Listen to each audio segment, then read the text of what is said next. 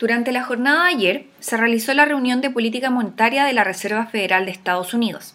lugar donde se anunció el tan esperado tapering, o disminución del ritmo de compra de bonos actualmente implementado como parte de su plan para combatir algunos efectos de la pandemia en el mercado financiero.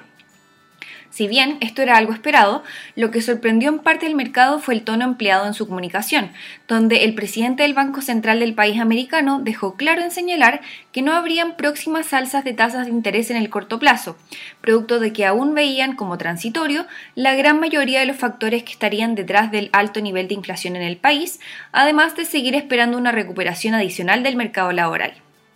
¿Pero qué significa esto para los activos financieros?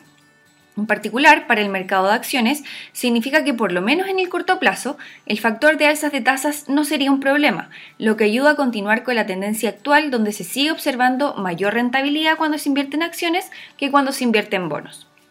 Por otro lado, en términos del mercado de bonos, si bien no se esperan alzas de tasas en el corto plazo explicados por el cambio en la tasa de referencia del Banco Central de Estados Unidos, sí se podría seguir dando la dinámica actual, donde los instrumentos financieros comienzan a incorporar una estimación de inflación mayor para el mediano plazo, generando presiones al alza en las tasas de los bonos, pero de forma pausada.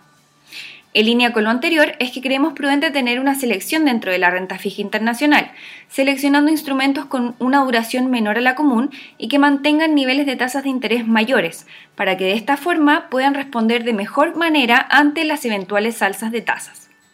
Con todo, lo que hemos visto esta semana en términos de movimientos de mercado ha sido una continuación del rally positivo en las acciones, donde el índice de S&P 500 en Estados Unidos acumula avances cercanos a 1,2% en lo que va de la semana, mientras que en Europa el Eurostock 50 registra avances cercanos a 1,4% en los primeros tres días de la semana de noviembre.